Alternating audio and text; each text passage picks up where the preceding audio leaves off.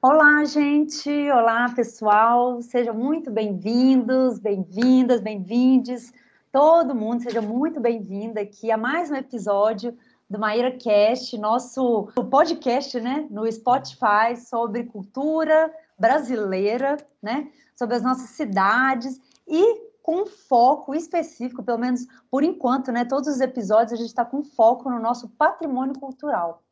Gente, é claro, né? Esse episódio, assim como os outros, fica aí um convite para a gente poder trocar mais ideias sobre essas nossas questões que eu coloco aqui. Uma proposta, né, de um bate-papo sempre descontraído aqui com nossos convidados, né?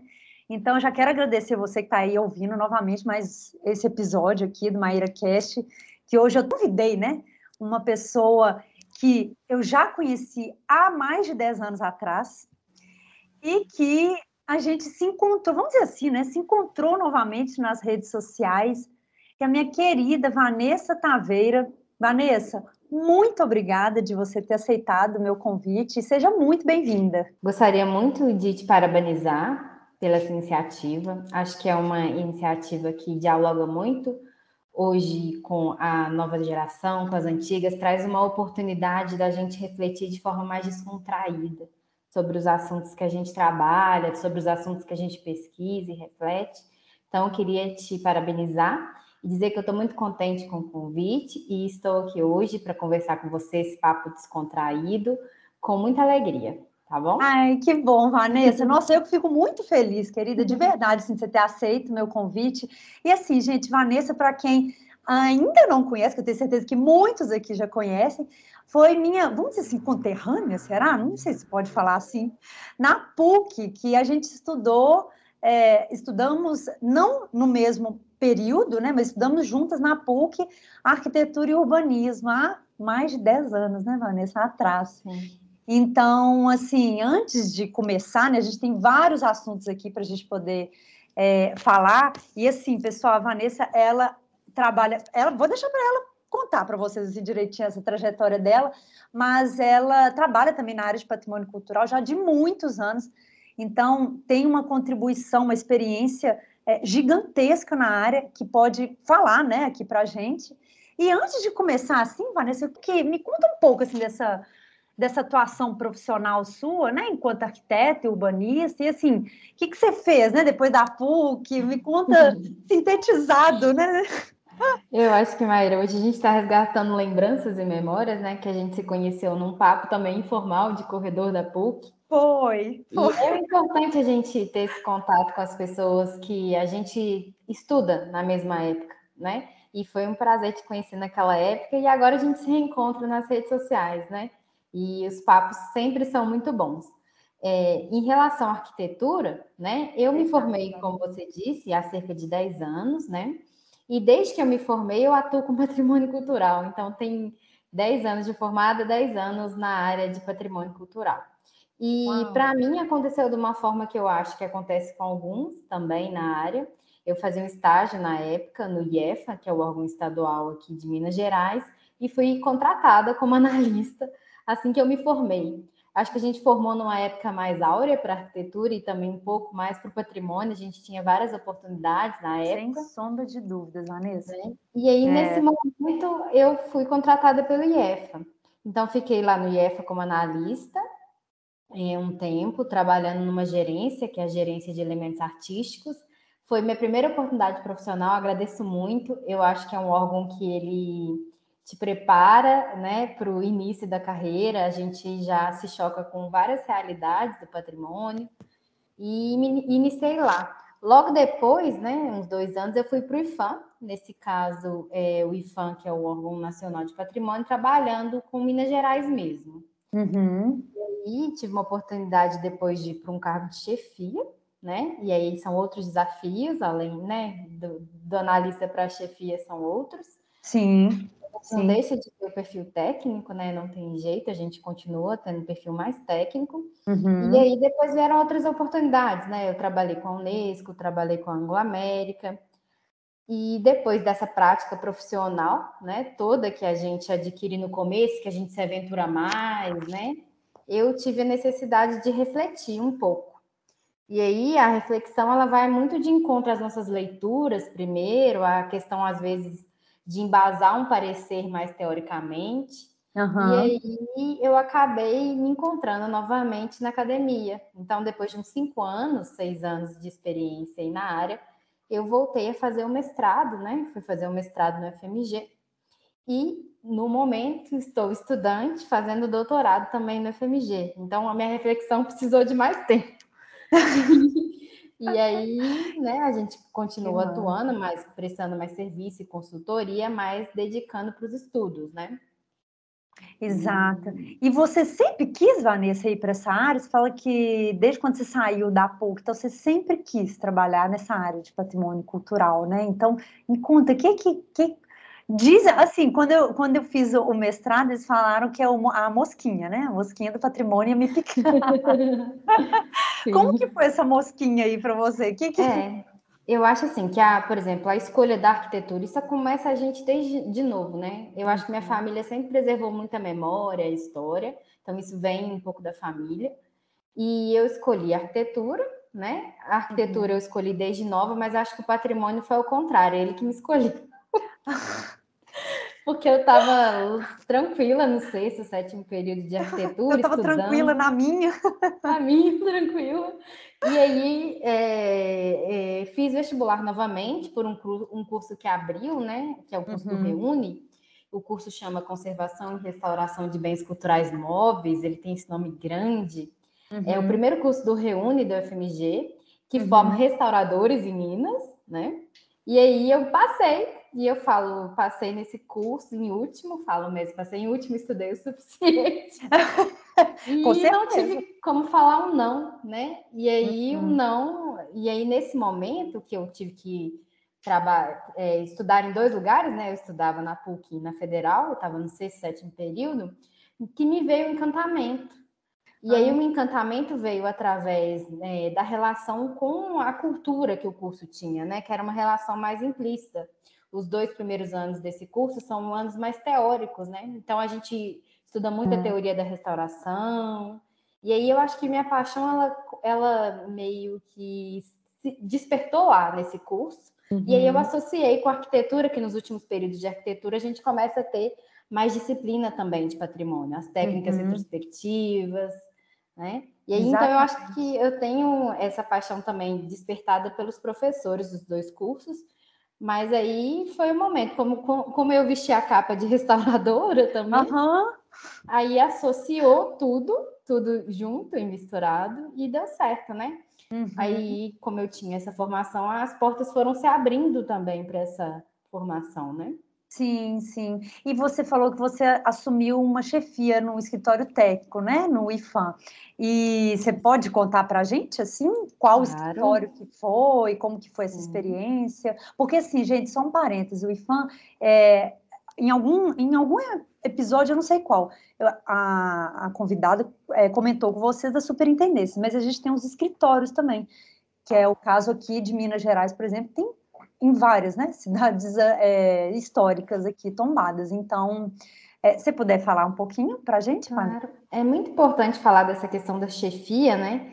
Porque uhum. a chefia no escritório técnico, Minas Gerais tem sete escritórios técnicos, né? E nos conjuntos é, tombados, né, inicialmente, uhum. pelo IFAM. E a chefia, a minha experiência de chefia, né, que eu falo, é uma, é, veio a palavra na minha cabeça de gestão, né? E aí, é, gestão de pessoas, é complexidade dessas cidades tombadas, né? Que a gente uhum. vai de uhum. encontro, a gente, eles colocam a gente lá em campo. Porque a ponta é da chefia é no campo. Então, a gente tem um escritório dentro de uma área tombada, onde uhum. a gente tem uma poligonal, a gente tem normas, a gente tem diretrizes, né? Uhum. E aí, essas diretrizes todas, elas vão trazer várias informações e várias definições para como o arquiteto do patrimônio vai atuar ali naquele bem tombado, né? E uhum. o bem tombado que eu digo que é a cidade como um todo, que a gente tem um tombamento em conjunto, né? Então, uhum. são ruas, são edificações é, de, várias, de vários usos, né? Não só nós temos residencial, a gente tem também o religioso.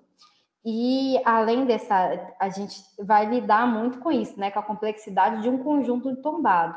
Uhum. E aliado a esse tombamento em conjunto, às vezes a gente tem um tombamento individual, né? Que às vezes o, o Estado, o, a União, vai trazer olhar para um bem que ele vai caracterizar mais ainda aquela sociedade. Uhum. E aí, é, eu, eu acho que o IFAM, nessa parte da chefia, né, a gente começa a enxergar muito mais o patrimônio humano, porque a gente tem contato com os proprietários, né, diretamente é. em reuniões. E essa, essa burocratização que acontece, os processos, né, para você lidar com o bem tombado, para você trazer a manutenção para o seu bem, é, a gente começa a ter contato com isso tudo.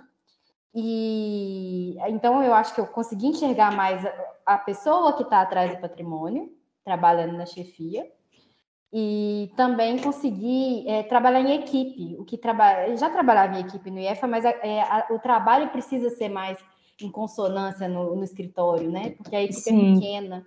Então, como a equipe é pequena, a gente tem grandes desafios de trabalho e precisamos contar um com o outro, né? Então, Sim. a chefia me ensinou muito a lidar com pessoas, né? Eu achava que o desafio era técnico, eu falava assim, nossa, vou fiscalizar a igreja matriz de São João del Rei, né? Que é a igreja matriz do Pilar. Uhum. E acabou que, sim, era um grande desafio técnico, de estudo, era um objeto muito rico, né? Mas é, os desafios eram um trabalho em equipe, né? Então, o trabalho pessoal, em conhecer as irmandades, em conhecer as paróquias, é, trabalhar em consonância com os conselhos municipais. Os conselhos, é. Uhum. Então, a chefia, é, para mim, foi um, uma grande, um grande desafio profissional. Mas hoje, né, depois de alguns anos, a gente vê que foi importante, passou na minha vida, né? E foi muito importante para eu ter esse contato com as pessoas, humanizar mais a minha profissão. Uhum. E saber também que é uma área de conflito, né? Patrimônio é uma área de conflito. É uma área que, a gente vai ter vários é, conflitos é, né, de interesses econômicos, políticos, culturais, e a gente tem que ter jogo de cintura para trabalhar com patrimônio. Sim. Então, e nesse... eu tive mais jogo de cintura. Uhum.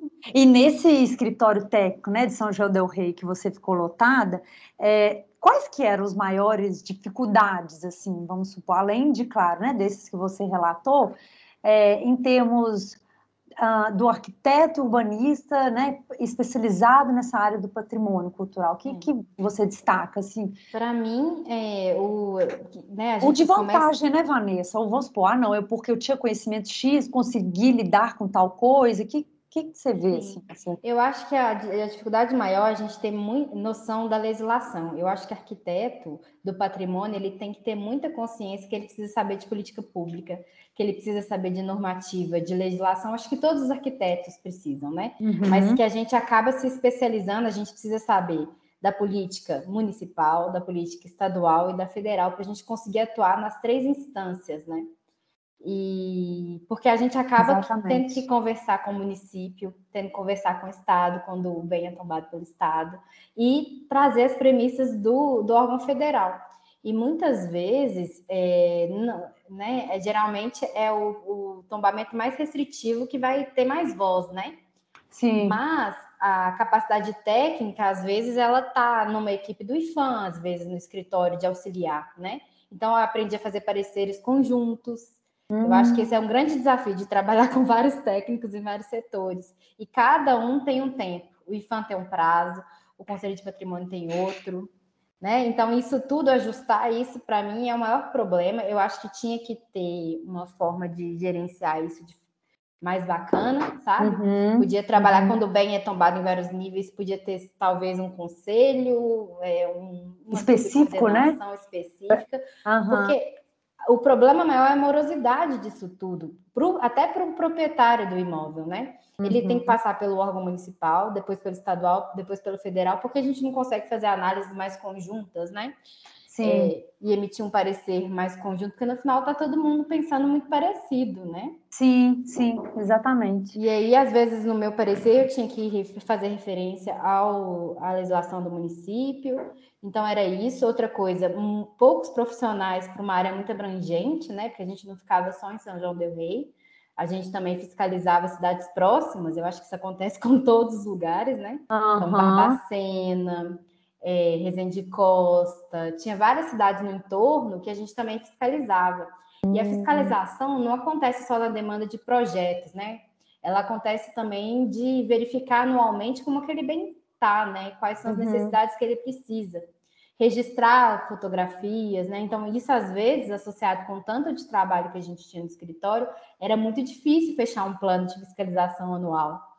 Mas a gente conseguia, Sim. muito com a ajuda de, de outros profissionais. Então, assim, uhum. desafia pouca gente para muita demanda, né? E eu uhum. acho que é isso, é trabalhar em cima de muitas normativas, de muita legislação. Então, não é só conhecimento técnico, sabe? Acaba sendo conhecimento também de políticas públicas que acontecem, onde a gente às vezes consegue também verbas, né? Às vezes tem contrapartidas interessantes junto ao Ministério Público, né? O estadual e o federal. E a gente às vezes tem que estar preparado ali para uma contrapartida, né? Uhum. Que a verba às vezes vem de um lugar assim muito diferente. E é, é isso, esse contato, esse contato, né? É importante. E no âmbito municipal, é, no âmbito do, do, do, município, ele é muito direto, sabe? Uhum. Enquanto aqui a gente, né, é, o grau de complexidade é um pouquinho maior. Sim, sim. Às vezes isso atrapalha, às vezes isso ajuda. Mas assim, eu acho que os escritórios funcionam muito bem. É, mas que, né, a todo tempo, todo lugar, né, que tem funcionalismo público, podia sim receber mais incentivos, mais profissionais, ter mais cooperações, né? Sim, e isso de maneira geral, né? A gente fala aqui de Minas, sim. mas é, no âmbito brasileiro, né? No território sim. como um todo, a gente sente isso, porque é, quando eu tive também lá na Superintendência do Amapá, era justamente isso, poucos techs, muita é, demanda e, e é, acaba nisso, né? Exatamente como que você está falando. E assim, Vanessa, também tem essas questões que eu acho que também abrangeu essa questão, né, é, do, do, patrimônio, tal, talvez possa ter te ajudado também nessa caminhada, as consultorias, né, que você fez na área, né, então, e também acho que você trabalhou na, prestando também um serviço para Anglo, né, me corrija se eu tiver é, a Anglo foi uma oportunidade posterior, né? Mas o que acontece ah, é que, trabalhando na dinâmica de Ministério Público, uhum. de prefeitura, de conselho, a gente começa a ser chamada para fazer auditorias, uhum. é, pareceres técnicos, né, que vão embasar decisões jurídicas. E aí, nesse momento, né, que a gente que eu fui convidada lá para a Anglo, né? Uhum. A Anglo foi depois do, do IFAM. E fiscalizei uma igreja durante dois anos para a Anglo, né? Uhum. E aí a gente começa a trazer esses embasamentos e, e conhece, né? Vira um pouco referência para essas consultorias. Mas essas consultorias, elas acontecem assim. Por exemplo, eu moro em Belo Horizonte, né? Sou de Belo Horizonte, e aqui em Belo Horizonte a gente tem áreas de diretrizes especiais, né? Aí eu cito como exemplo Santa Teresa. Uhum. E eu tenho muitos clientes no Santa Teresa que a consultoria é assim, Vanessa, estou precisando pintar, né? Fazer a pintura do meu imóvel. Qual que é o procedimento? Aí eu vou uhum. para essa consultoria, converso com os proprietários, né? E falo, olha, tem que fazer isso, tem que fazer no período seco, uhum. né? Para você conseguir fazer. Então tem essas também, essas consultorias que acontecem na nossa cidade, né? Que a gente é chamado por trabalhar muito com patrimônio. Que legal. Uhum. E aí tem essas. E, e aí vai para o âmbito federal, às vezes. Eu queria é, te falar uma coisa importante sobre o uhum. escritório que eu lembrei, foi da parceria com os alunos do PEP, né? Ah, sim. Isso, Você... a gente estava até conversando antes, né? Antes, antes é. da gente começar aqui, pessoal, eu fiz uma chamada com, com a Vanessa que ela estava me contando, nossa, Vanessa, se puder, por favor, compartilhar aí com a gente, como que foi, né, essa experiência, porque são parênteses, é, no mestrado, é, que eu fui lá para o Amapá, é, como vocês lembram, né, que eu comentei com vocês, está no Brasil inteiro, então eu fiz a opção de ir para o Amapá, mas, enfim, está no Brasil inteiro esse. É, quando faz a solicitação né, das vagas. Então, a Vanessa, enquanto ela estava como chefe de escritório técnico em São João del Rei, ela também fez a solicitação. Então, eu queria muito que você pudesse compartilhar, Vanessa, essa experiência para a gente. É, eu queria dizer que né, é, o PEP é um programa né, de, de mestrado profissional que tem no IFAM, e a gente lá no escritório técnico, né, sempre antenados, a gente descobriu, né? É, so, é, a gente tem né, acesso a essas informações quando saem as seleções, os editais, e, uhum. e aí a gente, com essa demanda de muito, eu estava num, num, processo de PAC, né? De muitas demandas de projetos do PAC, Cidades Históricas, né? Que é o programa também do governo que vai incentivar a restauração de alguns bens nas cidades.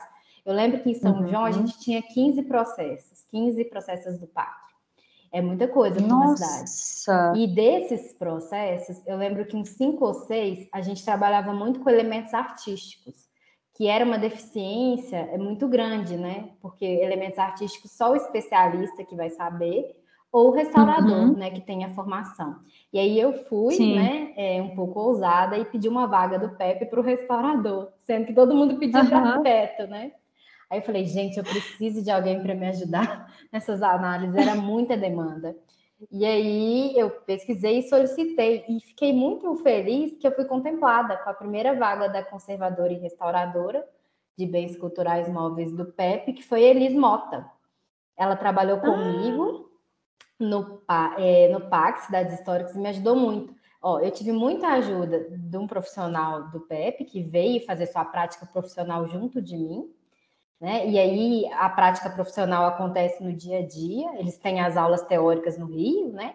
Mas uhum. tem a uhum. prática do dia a dia. Então, eles me ajudou muito nessas análises do, do Pacto das Históricas uhum. e na prática profissional mesmo. Então, eles fez vários relatórios conjuntos comigo, a gente fez, e aí vai ficando mais independente, né? Porque eu recebo um profissional graduado ali, né?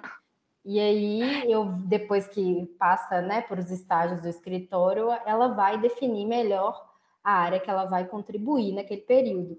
E uhum, nunca uhum. deixando de achar o objeto de pesquisa, né? A gente direciona no edital um objeto por necessidade nossa, né? Uhum. Mas o, isso é, tem uma transformação, né? Sim. E aí eu supervisionei Elis nesse período, no início, né, da, do mestrado dela, participei de seminários do PEP, e acho, assim, que é de, é de grande auxílio, né? Eu fiquei tão feliz porque geralmente os pepistas em Minas iam muito para a superintendência. E aí eles Sim. foram depois para os escritórios técnicos. Assim, depois desse movimento, eles voltaram a ser selecionados em Diamantina, em São João. Então foi muito interessante Legal. abrir um pouco esse repertório, né? Para esse. Para, é, é, eu falo que são essa troca, né? E aí. É. E aí foi muito. E aí eu queria que você até contasse sua experiência, né, também porque a minha foi a Elise, uma restauradora que trabalhou junto comigo, e foi muito bom. E ela voltava tão animada das aulas no Rio também, é. e cheia de questionamentos. Cheia de o, a dissertação dela foi maravilhosa, foi uma dissertação que teve muito retorno para o escritório também. Ah, e eu que queria legal. que você contasse aí da sua experiência também, que você é aluno, foi aluna do PEP, né? Sim, sim. Nossa, Vanessa, sabe que você falando assim me fez lembrar assim, tão assim, a minha caminhada também? Porque assim, é só um parênteses, gente, quando a Vanessa fala PEP, é, a gente até nem hoje, né, chama mais de PEP, né? Ali até falou para a gente é, enfim, que a gente já não chama, infelizmente, né? Infelizmente, porque a gente era muito apelidada carinhosamente por pepista.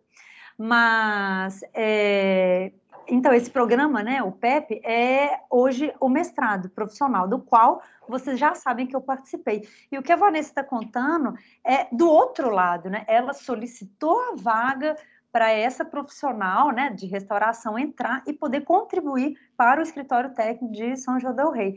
No meu caso, eu fui para Amapá. Eu lembro na época, Vanessa, que eu fiz a prova, em 2017, tinha. É, fui, fui longe, nossa. Mas foi maravilhoso, foi uma experiência assim que, meu Deus, não trocaria assim por nada. E no ano que eu fiz, 2017, tinha vaga para arquiteto é, no IFAM, se não me engano, tá? Em Petrópolis e em Santa Catarina, se não me engano. É, Petrópolis também era o escritório técnico. E aí eu fiz opção para o Amapá por conta do tema, que é um tema da arquitetura moderna, né? No Brasil, da qual eu sou é, já estudo, né? Já bastante, enfim, muitos anos aí, e quis continuar no mestrado. E, e, é muito bacana, assim, você me, me falando, assim, de como que foi a experiência dela, porque me fez lembrar, assim, carinhosamente como que eu fui recebida lá também. É, eu acho que, de certa forma, essa troca, né, como você falou, ela é boa tanto para o profissional, né, que está lá no dia a dia, lidando com o patrimônio cultural, quanto para a gente que está chegando, que não quer dizer que tenha tanta prática, assim, né, mas que estamos ali para poder ter esse contato, ter as experiências, ter as dúvidas, né? E quando realmente, quando a gente voltava do Rio, nossa, vinha sempre cheio de questionamento e achava que sabia tudo, né, de patrimônio, porque a gente costumava dizer que estava ali no Rio é, no centro, né? Assim, eu lembro de colegas, ah, você foi na praia quantas vezes? Gente, eu nem sei o que é praia no Rio Nossa, de Janeiro. Era aula o dia inteiro, né? aula o dia inteiro, chegar o final de semana, eu lá queria saber de praia, eu queria saber dos bens culturais lá no centro, que eu ainda não visitei, que eu não conheço. Vai, tinham muitos trabalhos, né, para entregar também. Me lembro muitos que era muitas tarefas. Nossa, muitas tarefas. Então, realmente, é um mestrado que você fica totalmente, Vanessa, imerso, tanto na prática quanto na teoria. E de fato essa troca ela acontece sim, principalmente na minha concepção, sobretudo em lugares que faltam profissionais, como você falou. Sim. Falta profissional, você está ali estudando, mas assim, não interessa não, você vai lá, vai ajudar e está precisando de um outra é, enfim, numa outra área, né? Igual o meu era de patrimônio material. Não, mas o imaterial que está precisando, vamos ajudar também. A arqueologia está precisando, vamos ajudar também. Então, assim, é, eu acho que isso é muito bacana quando o profissional também está aberto, né, Vanessa? Esse... É, é, muito repertório num lugar só, né? Tem os limites que têm que ser dosados, né? Porque muitas vezes a gente precisa do sociólogo, do antropólogo que vai auxiliar a gente, né? Sim. Mas Sim. eu acho que uma equipe interdisciplinar ela trabalha muito bem. O patrimônio, né? É um, o patrimônio ele tem seus vários aspectos, não só o material, né? Ele tem um aspecto mais imaterial. E uma outra coisa que eu lembro muito do PEP que foi muito legal foi a entrevista, porque o supervisor que pede a vaga, a gente participa da oficina e, de, e a gente faz a entrevista, né? Verdade. Vocês. E chama um convidado externo, uhum. tem alguém da casa e tem supervisor. E eu lembro, assim, eu lembro Gente. direitinho de como ele chegou na entrevista e passou o primeiro lugar, né?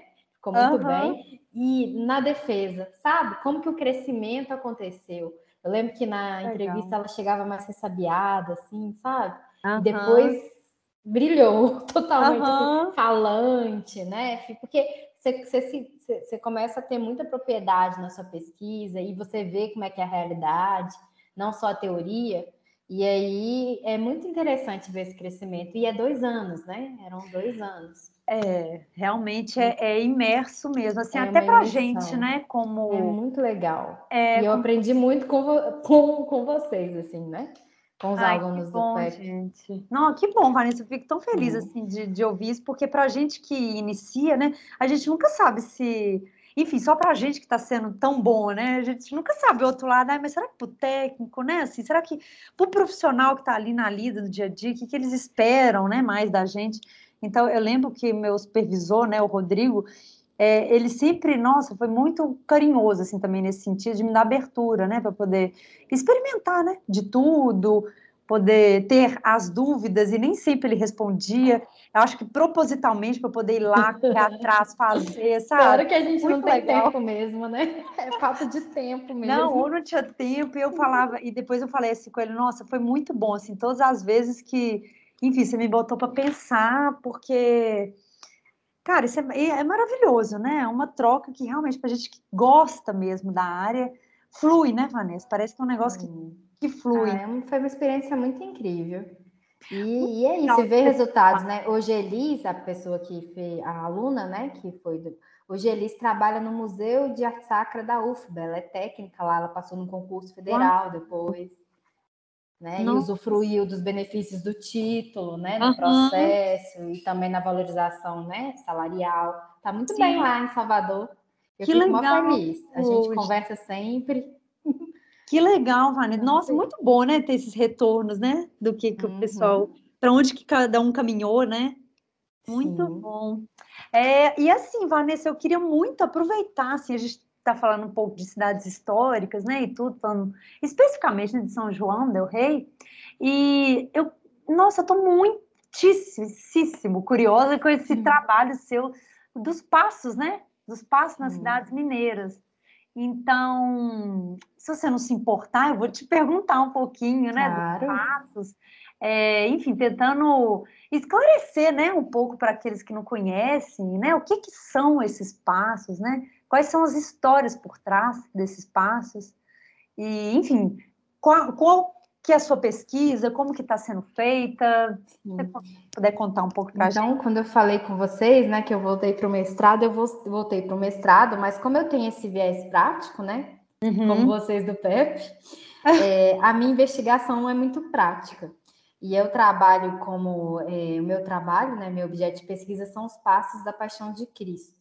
Uhum. E essa necessidade, eu vou explicar para vocês o que é direitinho, mas de investigar mais eles e também tratar eles como um objeto do mestrado, aconteceu inclusive em São João del Rei, uhum. quando eu recebi hum. projetos de restauração dos passos de São João del Rei e eu devolvi o parecer falando que havia poucas informações sobre eles para a gente ter um embasamento na intervenção. E aí oh. eu descobri que eles eram sim muito pouco estudados, né? Eu tinha, é, ao mesmo tempo, é, no escritório técnico de Tiradentes, os, os passos de lá também seriam restaurados. Uhum. Então, a gente tinha esses dois viés, né?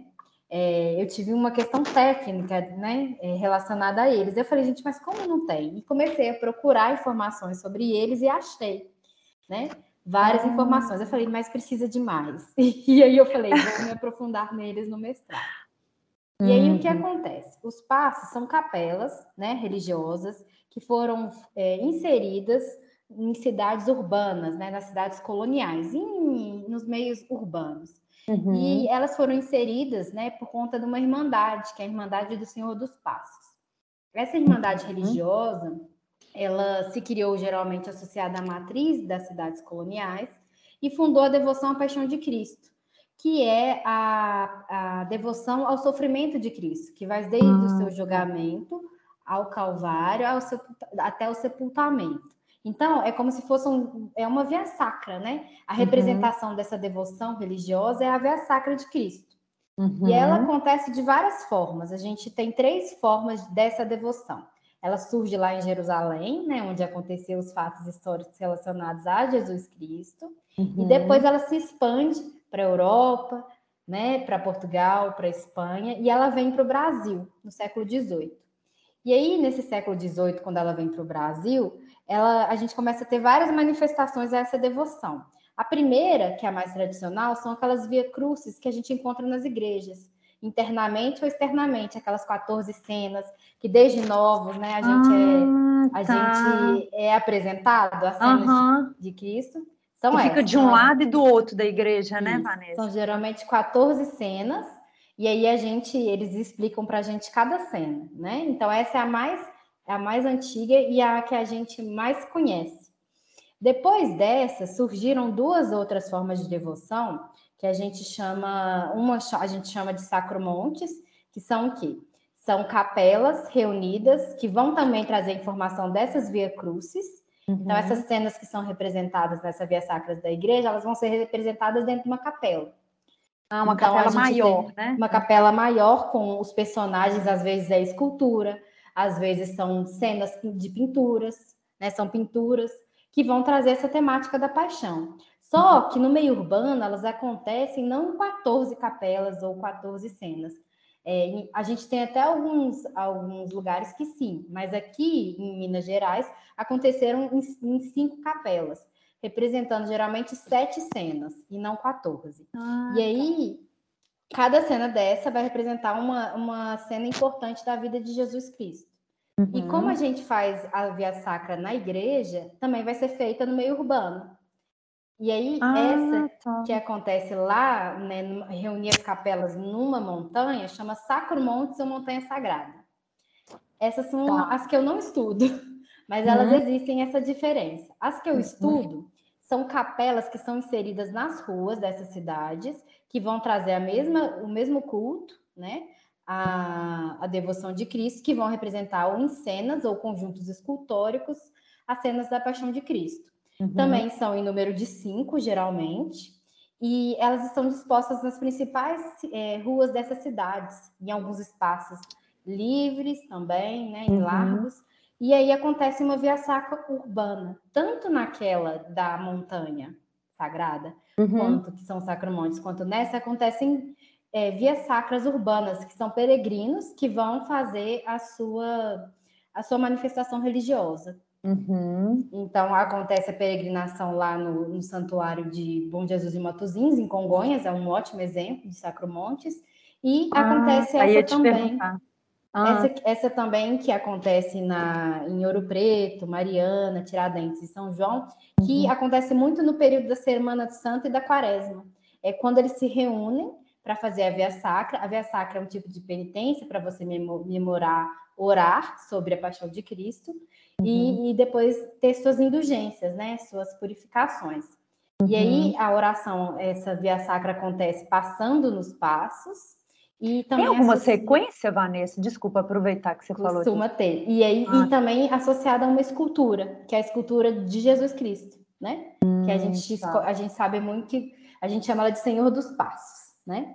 Que ele ah, sai tá. em procissão. Ele está lá no retábulo onde a Irmandade fundou, né? O retábulo está na matriz, então é uma escultura que está entronada durante o ano todo na matriz e ela sai em procissão na Semana Santa, passando nessas nessas estações. Tem uma sequência, né? A sequência também é importante de ser mapeada durante a minha pesquisa. Então, ele sai da matriz, né? E passa em todos eles até chegar em, na última capela, né? E outra coisa uhum. que acontece é a prática de cenas efêmeras, que acontecem geralmente nos adros das igrejas, acontecem também onde tem o sermão da igreja, então, tem hum. toda essa dinâmica acontecendo. E aí, os que eu trabalho são esses, que são inseridos no meio urbano mesmo. Então, uhum. são capelas que a gente quase não nota durante o ano todo. Sim. Elas são usadas só na quaresma e, e na Semana Santa. E elas ficam fechadinhas, né, Vanessa? Ficam fechadas. Você pode, porque... você pode visitar uma cidade histórica, se for Preto, Mariana, qualquer uma dessas cidades, que se for fora dessa época que você está falando, elas estão sempre trancadas, né? Sim, porque elas só se abrem no culto. E o culto é quaresma e Semana Santa, que é cerca de 40 dias no ano, né? E aí, eu, por conta dessa invisibilidade, né, que acontece que é um respeito à liturgia mesmo, é, elas têm muitos problemas de conservação, de estudo, de história, né, de aprofundamento, porque elas não trazem essa visibilidade toda, né, uma, como uma restauração de uma igreja, né? Sim, sim. São capelas muito, a escala delas, a, a escala é muito harmônica, a escala da cidade. Uhum. E, e, aí, por conta disso, a gente precisa saber muito do significado desse culto, né? E o culto acontece em Minas Gerais há 300 anos. Nossa! Né? Ele inicialmente era efêmero, eles montavam as cenas da paixão na, né, no meio urbano, e depois as capelas vieram a serem construídas, né? E aí as capelas hoje são marcos nessa, nessa paisagem em pontos de estação, né? Uhum. Então tem 300 anos que as nossas gerações mineiras cultuam a paixão de Cristo. Né? Nossa, que fantástico, Vanessa. E esse trabalho né, que você pesquisa é, é focado em alguma cidade específica, uhum. cidade histórica? Ótima ou... pergunta. É, porque assim que a gente é, sabe, sim. né? Ouro Preto, Mariana. Eu me lembrei uhum. até de uma, uma pequena capelinha, quer dizer, um passo, né? Na, em Tiradentes, né? Ali em frente à cadeia, né? Antiga cadeia. Que hoje é um museu, né? O Museu de Santana. Quer dizer, tem muitas cidades, né? Históricas aqui de Minas que tem passos.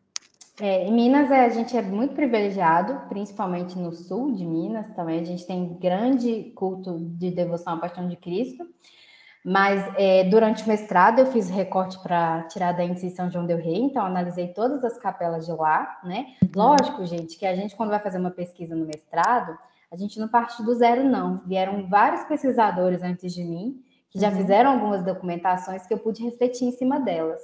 Uhum. E eu uhum. sinto muito o Olinto Rodrigues e a Mídia de Andrade também, Ribeiro de Andrade, que fizeram também já um movimento para a Semana Santa, né? Para e também para principalmente para os passos de Tiradentes. Então eu parti muito de informações primárias e secundárias de pesquisadores. Uhum. E aí o que acontece? Eu trabalhei primeiro com São João e Tiradentes durante uhum. o mestrado. Como a gente tem um tempo muito curto, né, para é. trabalho, agora eu expandi. Estou trabalhando com Ouro Preto, Mariana, e fazendo um comparativo entre os passos do interior, né, é, e litoral. Então, eu estou trabalhando também com Paraty, oh.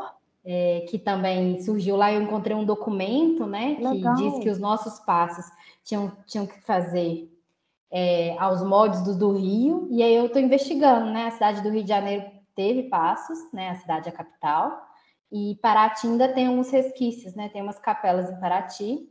A gente tem também essa devoção em Olinda, então a gente tem passos em Olinda. Uhum. Em outras cidades aqui de Minas Gerais também, Resende Costa, Bichinhos. Essa ah. devoção, ela surgiu no século XVIII, mas ela perpassa até, até o nosso século. Então a gente tem passos surgindo no XVIII, passos surgindo no XIX, no XX, e atualmente a gente ainda tem o culto, né? Então ela, ele, ela passa por várias gerações e até hoje a gente tem. Mas as mais antigas foram mapeadas, as de Minas Gerais, pelo Caio Bosch, e ele mapeia as 13 principais, né, que foram, foram em Minas Gerais que tiveram grande relevância, né? E continuam até hoje, como Campanha. Então tem várias cidades que tem ainda, né? Caeté tem também resquício. Hum, uhum. A gente vai a gente vai pesquisando, acho, em várias cidades. Que legal, gente. Só que a gente sabe? tem que eleger, né? Algumas. Uhum. É, porque senão fica. Isso você fala para pesquisa de doutorado, né? É. Porque senão, senão, fica muito aberto, né, Vanessa? Sim, é isso. Mas... Eu, tô, eu tenho paixão pelos passos. É, eu ia te perguntar, além de ter sido, né, vamos dizer assim, entre aspas, provocada, né, enquanto você estava lá em São João del Rei, tem algum outro motivo, você acha assim, particular, alguma coisa assim, ah, dessa... É. dessa... Motivo. O motivo foi muito técnico no início, hum. mas a partir do momento que eu comecei a vivenciar o, o culto, né? Eu acho que o culto, as questões sociais e culturais, a manifestação cultural, ela é muito arrebatadora. A gente vê os sentidos, né, sendo aguçados, o cheiro, o olhar, a orquestra, tudo acontecendo naquele evento barroco é. acontecendo, e isso te, te, isso te faz ficar mais apaixonado ainda. Uhum. Então, eu Envolve, acho que o né, culto, né, quando eu comecei a ver que o patrimônio não é só material, ele também tem seu lado imaterial, né? E um, os dois estão juntos no sentido, né? uhum. né? É, foi onde eu mais é, acho que meu olho brilhou mais né? E uhum. o coração uhum. bateu mais forte. É isso. É, faço ideia. E aí é isso, vivenciando a Semana Santa, e eu também tenho uma família que é religiosa, né? Então eu acho que isso vem desde nova também. Uhum. Esse envolvimento, assim. É, com o religioso, com o divino, né? Uhum. Porque às vezes o divino está na natureza, né? Está na dádiva da natureza, e o divino sempre esteve para mim nos templos também.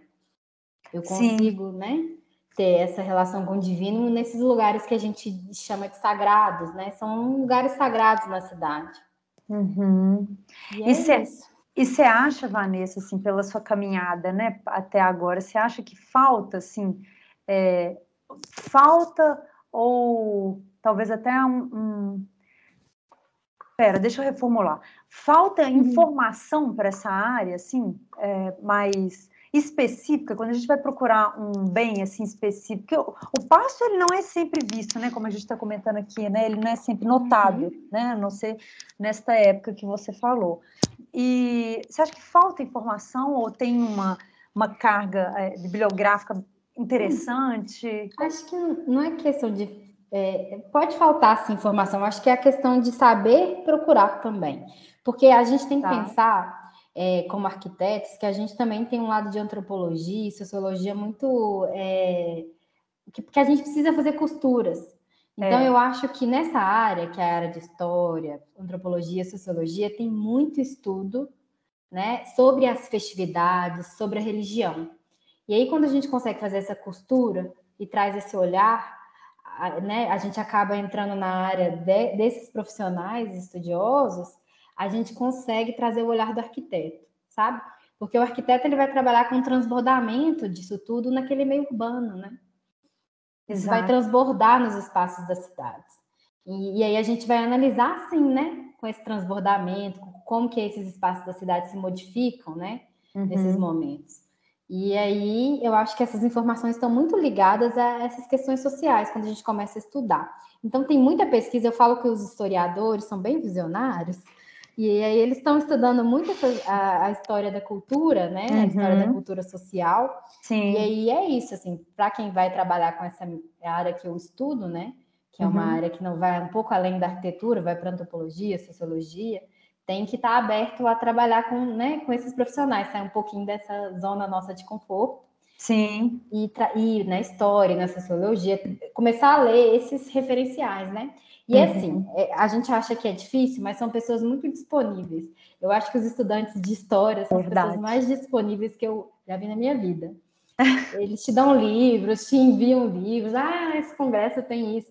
Então, assim, são pessoas muito é, abertas a colaborar.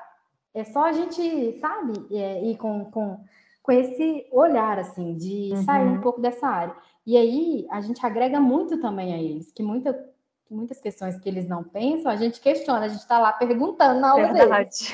deles. E aí, então, é, é, interessante isso. E outro olhar que eu tenho, que é da Belas Artes, que a gente falei, né, do restauro uhum. também, que a gente conversou, é um olhar também muito diferente, que ser parte de, um, de uma escala menor, né, ser parte da escultura, ser parte, né, da devoção ali doméstica, de uma peça de devoção. E aí, isso aí também é, é, um pouco diferente, né, em vez de eu parte da escala da cidade, assim, eu acho que esse treinamento nosso de uma escala menor para maior, o tempo uhum. todo, ele acontece com mais facilidade quando a gente vai para a história, vai para belas artes. Eu acho que isso que me ajudou, sabe? Eu, eu consegui as respostas em outros lugares também. Uhum, uhum, não que os legal. arquitetos não estejam trabalhando com isso, eles estão. Uhum. Mas de uma forma mais é, sensível, eu acho que está na história mesmo. Pessoal da uhum. história, antropologia, sociologia. Concordo, nossa, plenamente. É. E assim, Vanessa, hoje, o que, que você pensa assim hoje, né? O, o, arquiteto, né, e urbanista hoje, profissional, atuante hoje na área de patrimônio cultural. Como que você vê assim a, a, a, o cenário, né? As perspectivas? Para mim, tem que continuamente estudar, continuamente estar atento às, às dinâmicas culturais, às dinâmicas políticas e econômicas. Uhum. Eu acho que estudar é, e trabalhar nessa área é constantes estudos, constantes pensamentos. A teoria do restauro é muito recente, né? Sim. Então, eu acho que a gente tem que, isso, estar tá atualizado, refletir, né? É, trabalhar com profissionais de todas as áreas. É isso, vai adquirindo repertório. Acho que a gente está crescendo em todas as oportunidades que vem para a gente, né? Eu Sim. acho que é muito isso. Assim. E ah, o que eu enxergo, por exemplo, sobre os passos, né? Hoje eu quero trazer visibilidade para eles, né? Só que é uma visibilidade respeitando o momento de culto.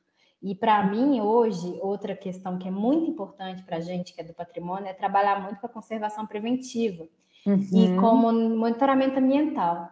Porque eu acho que esse tipo de trabalho, de pensar no futuro e não no procedimento de restaurar, né, onde que o bem já está ali no momento de intervenção crucial, se a gente começar a trabalhar em monitoramento, conservação preventiva, trazer informações assim, eu acho também que a gente contribui muito como profissional. E é uma área que eu acho que todos os arquitetos, todos os restauradores precisam também investir é, nessa área de conservação preventiva, que aí a gente vai trabalhar com gestão de risco, vamos trabalhar com outras questões da, da cidade contemporânea, né? Que vão trazer danos a esses bens. Então, eu acho que é isso, mas se manter atualizado nas bibliografias, nessas mudanças, e também trazer o outro viés, que é o viés de menos intervenção, né? De Sim. trabalhar com o futuro. Sim. Acho que é isso, é isso que eu estou tentando ultimamente. Só que, assim, né, a gente está em, em, to, toda hora em construção, né? É, mas é muito legal, assim, esse, esse viés do seu trabalho, Vanessa. Eu, eu conhecia pouco. Legal você estar tá é, detalhando, assim, né, abrindo para gente aqui, até para poder conhecer, porque essa visibilidade, né, do seu objetivo, ele perpassa, pelo que eu estou entendendo, né, do seu trabalho, não só essa parte técnica, né, de você ter visto, você ter tido contato, ter sentido, né, no dia a dia uhum. ali do trabalho, mas também expandir esses canais, né, vamos dizer assim, de escuta, né, então traz, é, enfim, outras outras cenas, outras. É, vai para esse viés sociológico, vai para esse, esse outro campo histórico, então é muito bacana assim mesmo, esse, essa leitura que você Bem tá trazendo. interdisciplinar, né? Bem interdisciplinar, assim, é bem o que a, a, no, no episódio anterior, que eu conversei com a Lia Mota, é como ela falou, não precisa necessariamente você fazer o mestrado do IFAM, é claro que não, né? Mas o, o arquiteto urbanista que puder, né? É, fazer um curso que tenha essa carga interdisciplinar, eu é, ela falando, né? Assim, só, só vai ajudar, né? Agrega muito a sua formação. É, e a gente tem vários cursos, né? A gente não tem só do PEP, né? Sim, exatamente. Inclusive, é, eu não sei se você poderia destacar aqui para gente alguns é, cursos ou até bibliografias assim mais específicas assim que claro. você queira é, destacar, mas se não, também se quiser me mandar e depois eu coloco aqui também para o pessoal, tá, tá tranquilo. E também eu queria muito, Vanessa, aproveitar e falar do seu e-book, né, que a gente conversou é, mais cedo, né, sobre ele, se puder também aproveitar e falar com a gente um pouquinho, né? Claro. Ah, eu acho que é, sobre estudos, né? São estudos muito específicos. Eu, num momento, eu estou muito voltada para escultura e morfologia urbana. Uhum. Então, eu gostaria de recomendar, né, é, uhum. para quem está estudando escultura, o livro Devoção e Arte, da Beatriz Coelho, uhum. o livro da professora Maria Regina Emeriquites, sobre estudo da escultura devocional em madeira. Depois eu passo todos os links para a Maíra. Tá. E para morfologia Ótimo. urbana, é, a Maria Regina foi a minha professora de orientação do mestrado. Um grande abraço para ela. E gostaria de também indicar o livro da professora Estael de Alvarenga, que é minha atual ah. orientadora, que chama Fundamentos da Morfologia Urbana. Hum. São os dois, os dois eixos de estudos que eu tenho, mas para quem quer conversar um pouco mais com o IFAM, né? Trabalhar em prol do patrimônio, eu, eu, também indico os cadernos técnicos do IFAM, de 1 a 10, eu acho já. Uhum. Que eles também vão trazer informações técnicas, informações muito interessantes. Todos eles a gente consegue baixar no site do IFAM. Uhum. Então, acho que são três indicações boas. E por último, gostaria muito de indicar o meu e-book, né? Eu escrevi sobre os passos da paixão de Tiradentes. Foi uma oportunidade que eu tive de lei de incentivo e eu uhum. estou no momento de divulgação deles e vou passar o link também para a Maíra, quem tiver interesse. Pode baixar o e-book, é um e-book gratuito. E ano que vem a gente vai ter ele físico aí também. Mas é, aí eu queria é, falar isso mesmo, de né, ir de encontro a essas teorias. É, e esse saber sensível que a gente precisa para o patrimônio, né? E eu acho que esse saber, ele não, ele não tem que ficar só no técnico, só no arquiteto, não. A consciência cultural, ela tem que vir para gerações todas. Eu acredito muito na educação patrimonial, né, junto das uhum. escolas, das gerações, e acredito muito nisso, assim, eu acho que a, educação, a gente que tem que preservar a nossa cultura, e essa cultura, ela é preservada por várias pessoas, não só pelo profissional do Sim. arquiteto que está ali a dispor, que escolheu aquilo, né, mas a gente a todo tempo tem que pensar é, nisso, né? Em, em, eu falo que é sensibilizar as pessoas ao nosso redor, é. a minha família. É, a gente começa com a família, né? Mas com a família, com é. os amigos, mostrar a importância do nosso trabalho, a importância que tem da gente preservar é, a nossa memória, a nossa história. E aí eu acho que é isso, a gente faz isso o tempo todo na nossa prática profissional e também como pesquisadoras, né? Acho Sim. que a gente está o tempo todo aí contribuindo nas redes sociais para essa sensibilização. E eu espero muito que ela chegue em todas as gerações e que isso não seja um trabalho só nosso, seja um trabalho coletivo. Né? Sim, é, com certeza. Vanessa, eu quero te agradecer, né? Essas indicações belíssimas. Eu anotei algumas aqui, depois eu vou te pedir com calma, que eu vou. A listinha. É, vou colocar aqui o link para vocês, gente, para quem quiser ir acompanhar, né, e ler essas sugestões da Vanessa. Eu já agradeço muito, Vanessa, essas indicações e também esses cadernos, assim, só uma observação, esses cadernos técnicos do IFAM, quando eu entrei, foi a primeira coisa que me indicaram. E legal você ter indicado do Aldes, que foi justamente o que me falaram quando eu cheguei lá, que acho que é um básico, né? Um básico para a gente. Você consegue adquirir eles fisicamente também, alguns ainda, né? Sim, consegue. Mas assim, pessoal, no site do IFAM tem tudo. Aliás, é, contribuições riquíssimas, né, Vanessa, de profissionais que passaram ali, né, e, e realmente teceram, né, sobre o assunto do, do patrimônio. E Vanessa, ah, o seu e-book, é, se puder só rapidamente falar para a gente, você falou dos passos em Tiradentes, mas é, você trabalha ele, é, isso foi um trabalho da da, do seu mestrado? Você consegue Sim, só detalhar? É uma evolução um do mestrado, né? A gente, quando acaba o mestrado, o mestrado é muito rápido, né? A gente uhum. vê as lacunas que a nossa pesquisa tem nossa, e a gente tenta é, trabalhar um pouco com elas, né? E aí eu, é um pouquinho da evolução do mestrado, é uma parte do meu mestrado, não é ele todo. uhum. que eu vou trabalhar com os passos, né? Eu trabalho explicando o que é devoção, fazendo a nomenclatura, os tipos de devoção.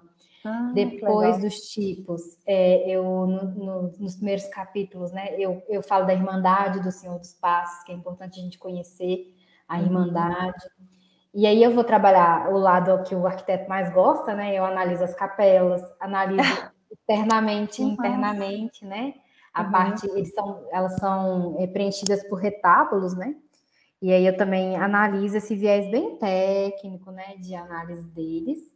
Uhum. Depois disso, eu falo muito da procissão, que é onde eu mais me encantei também. Falo da procissão, mapeio a procissão. No final, eu falo da questão da proteção, das normativas que existem. Então, essa prática que a gente conversou hoje, Maíra, sobre uhum. a legislação, do que, que acontece, os procedimentos do IFAM, eu faço para os passos. Então, no final, eu tenho esse uhum. viés de mostrar as políticas públicas, que nem uhum. todo mundo gosta, mas é uma, uma, uma, parte que eu achei importante. Necessária, é claro. Quem está lá na cidade pode fazer a proteção dos passos, né? Se tiver o conhecimento e a informação chegar nelas, né? Uhum. E aí tem esse viés também mais, é, mais das normativas do IFAM, né? Eu, eu insiro os passos nessa, nessa questão, porque eles são acautelados pelo IFAM, né? Uhum, uhum. E no final faço minhas considerações como pesquisadora e nunca coloco um ponto final, porque eu preciso de vários olhares ainda para os passos, e eu acho que eu preciso de vários profissionais também contribuindo com seus olhares. Uhum. Eu não faço um ponto final, não. Eu faço algumas considerações lá e contribuições e deixo algumas informações para quem gostaria de pesquisar mais eles e contribuir. Uhum. Que legal. Nossa, já quero muito receber esse link. A autora está viva, pode pedir para perguntar dúvidas por e-mail. Ah, é, isso é importante.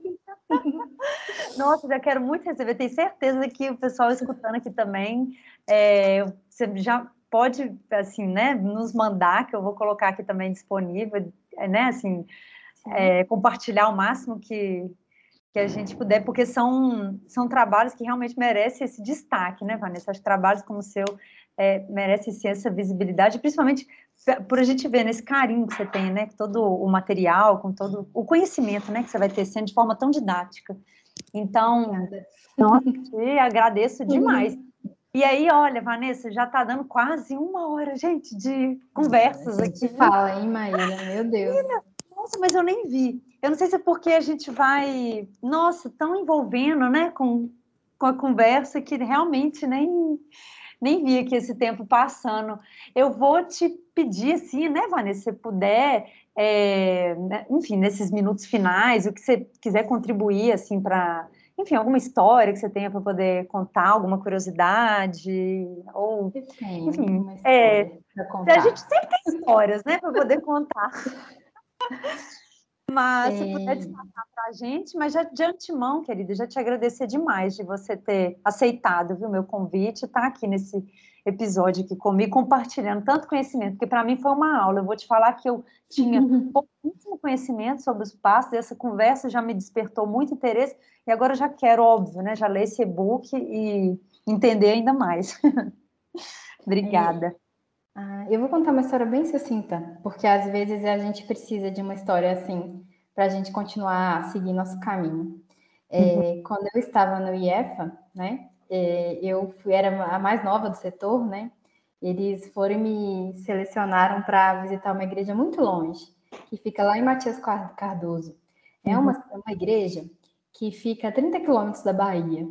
E eu falei, gente, vou ficar 10 horas, 10 horas viajando para encontrar uma igreja. Meu Deus, será que é isso mesmo que eu quero? E aí, não, reclamei e falei, não, vamos lá visitar a igreja. Só que uma semana antes dessa igreja ter sido designada, para mim, eu tinha sonhado com uma igreja. E eu tinha sonhado com uma igreja no fundo e pegando fogo, e, e um pessoal fugindo, né? Essa era a cena, a cena que eu lembro demais. E eu lembro que era na beira de um rio, um rio oh. bem grande. E eu não conhecia essa igreja. Quando eu cheguei nessa igreja, né, depois de 10 horas de viagem, assim, passei por Montes Claros, Janaúba, Januária, senhora, todas gente. essas cidades, assim, e assim, foi uma, aquelas, aquelas, aquelas viagens que você fala assim, tá chegando? Tá chegando? chega... E nunca chega. Nunca chega. Tem estrada de terra, estrada, caminhões. E assim, eu não fui reclamando. Teve até balsa. Balsa. E aí eu cheguei nessa cidade, nessa, nessa igreja, né? Que eu fui a fiscal responsável pra, pelo projeto de restauração. E uhum. parecia que eu conhecia essa, essa igreja. Uhum. E eu lembrei que era a igreja do, do sonho. E eu acho que isso, então isso vai muito além das nossas intuições, dos nossos sonhos. Então a gente está aí para ajudar. E eu senti muito que a mensagem não era de ajudar aquele bem, não, era aquela comunidade em si, sabe? Que já tinha passado por uma história muito difícil, que depois eu li na história, né? Uhum. É difícil para aquele bem. Então, é, o nosso trabalho é muito maior. Chegou lá, eu lembro que a igreja era exatamente a igreja do meu sonho, com um rio atrás. É, Nossa, e, Vanessa! E era, isso me impressionou muito e foi no início da minha, né, da minha relação com o patrimônio. Então, acreditem nas suas intuições, nesses sinais que acontecem. E eu não sei, né? Eu acho que foi um déjà vu mesmo. E Sim. parecia que eu conhecia tudo na igreja. Então, Nossa. essas mensagens vêm para a gente, e acho que essa foi uma que me marcou muito. E eu, eu entendi Sim. quando eu cheguei lá que o trabalho não era de restaurar a igreja, mas de trazer uma esperança para aquela comunidade. Porque a região norte é uma região muito é, desgastada, no sentido, né, é, deixada de lado Sim, às vezes, é, no sentido de um clima muito forte, uhum. é, uma raiz sertaneja muito grande, que é muito forte, né? E, e é ali que começou nossa história, né? São Francisco, o Rio era o Rio São Francisco, né? Uhum. Foi ali que começou nossa história. Eles começaram. Ao fundo da igreja era o São Francisco. Era o médio São Francisco. E aí eles começaram, né, a desbravar Minas Gerais por ali, pela Bahia, né? Então o início da nossa formação tá ali. Uhum. E, então assim, o pessoal sertanejo é a raiz mineira, né? Sim. E eu vi que era isso, sabe? Que era uma questão de, de trazer uma contribuição para aquela sociedade. E aí fiquei seis, quatro meses visitando o Matias Cardoso. Não reclamei mais da viagem, não reclamei porque me mandaram para lá. E fui curtindo todo o projeto de restauro. E deu tudo certo. A e gente se vai foi... envolvendo, né, Vanessa, com a comunidade, né? A empresa também que fez o projeto foi uma empresa muito feliz. Então é isso, assim, vai, vai esse envolvimento. E eu lembro que eu sonhei com essa igreja, então foi muito engraçado. Mas assim, no, a, no, sonho ela não estava nítida, não, sabe? Uhum. E ela tinha pegado fogo mesmo? Ou não? Isso era Na verdade, na história, né, não era um fogo, foi um roubo. Roubaram a igreja, levaram as ah, esculturas ah, tá. todas pelo Rio São Francisco, e a comunidade foi para a praia do Rio e uhum. tentou resgatar, mas não conseguiu. Então, assim, eu depois, né, eu, eu interpretei uhum. não era isso. Fizer, devem ter colocado esse fogo para roubar a igreja, né? Enquanto ah, tá. roubavam. Mas na história vem umas informações assim. É, e eu, eu acho que está ligado aí a isso. Mas uhum. é isso. É Nossa! Foi uma Gente, coisa que. É um déjà vu mesmo. É. é. É, acontece várias coisas assim com a gente, né? São intuições. É... E eu parei de reclamar, fui, fui 10 horas tranquila para lá. Tranquila, né, gente? Olha, nossa, Ana, que história, hein? Você sabe é. que você me fez lembrar de uma aqui também? Aproveitar, então, uns dois minutos, vou contar uma que eu tive também. Foi a primeira vez que eu tive, que eu achei muito estranho. Foi quando eu, é, eu fazia estágio no, aqui na, na diretoria né, de patrimônio cultural da Prefeitura de Belo Horizonte, e eu tive que fazer uma análise nos bens é, residenciais na Pampulha, na região da Pampulha. E aí, na volta, eu lembro que o motorista é, falou: Olha, aqui é a Casa JK. Eu não conhecia a Casa JK. Isso pode botar aí, um, é, talvez uns nove, dez anos por aí. Talvez uns oito, nove anos, não sei, atrás. E aí, não conhecia a casa. Eu realmente não tinha, não, zero conhecimento. Quando eu entrei na casa, tava, a gente já tinha feito essa análise nessas casas lá na Pampulha. Na volta, ele passou pela orla e falou: Você quer entrar? Eu falo: Não, mas não pode. Não, entra. Pode entrar, espera aqui rapidão. Ah, tá, uhum. beleza. Vanessa, quando eu entrei no jardim, no jardim, eu fiquei com um sentimento assim, como se. Como se já conhecesse. Já conhecesse, Vanessa, como se já tivesse entrado nessa casa muitas vezes na minha vida.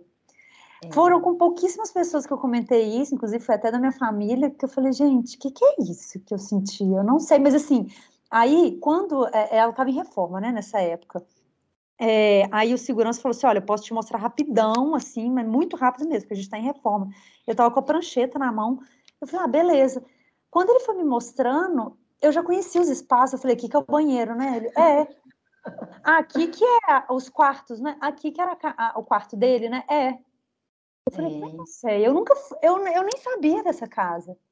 Eu, é. eu nunca nem vi a planta dela, eu não, eu não tinha, eu tinha zero conhecimento dessa casa.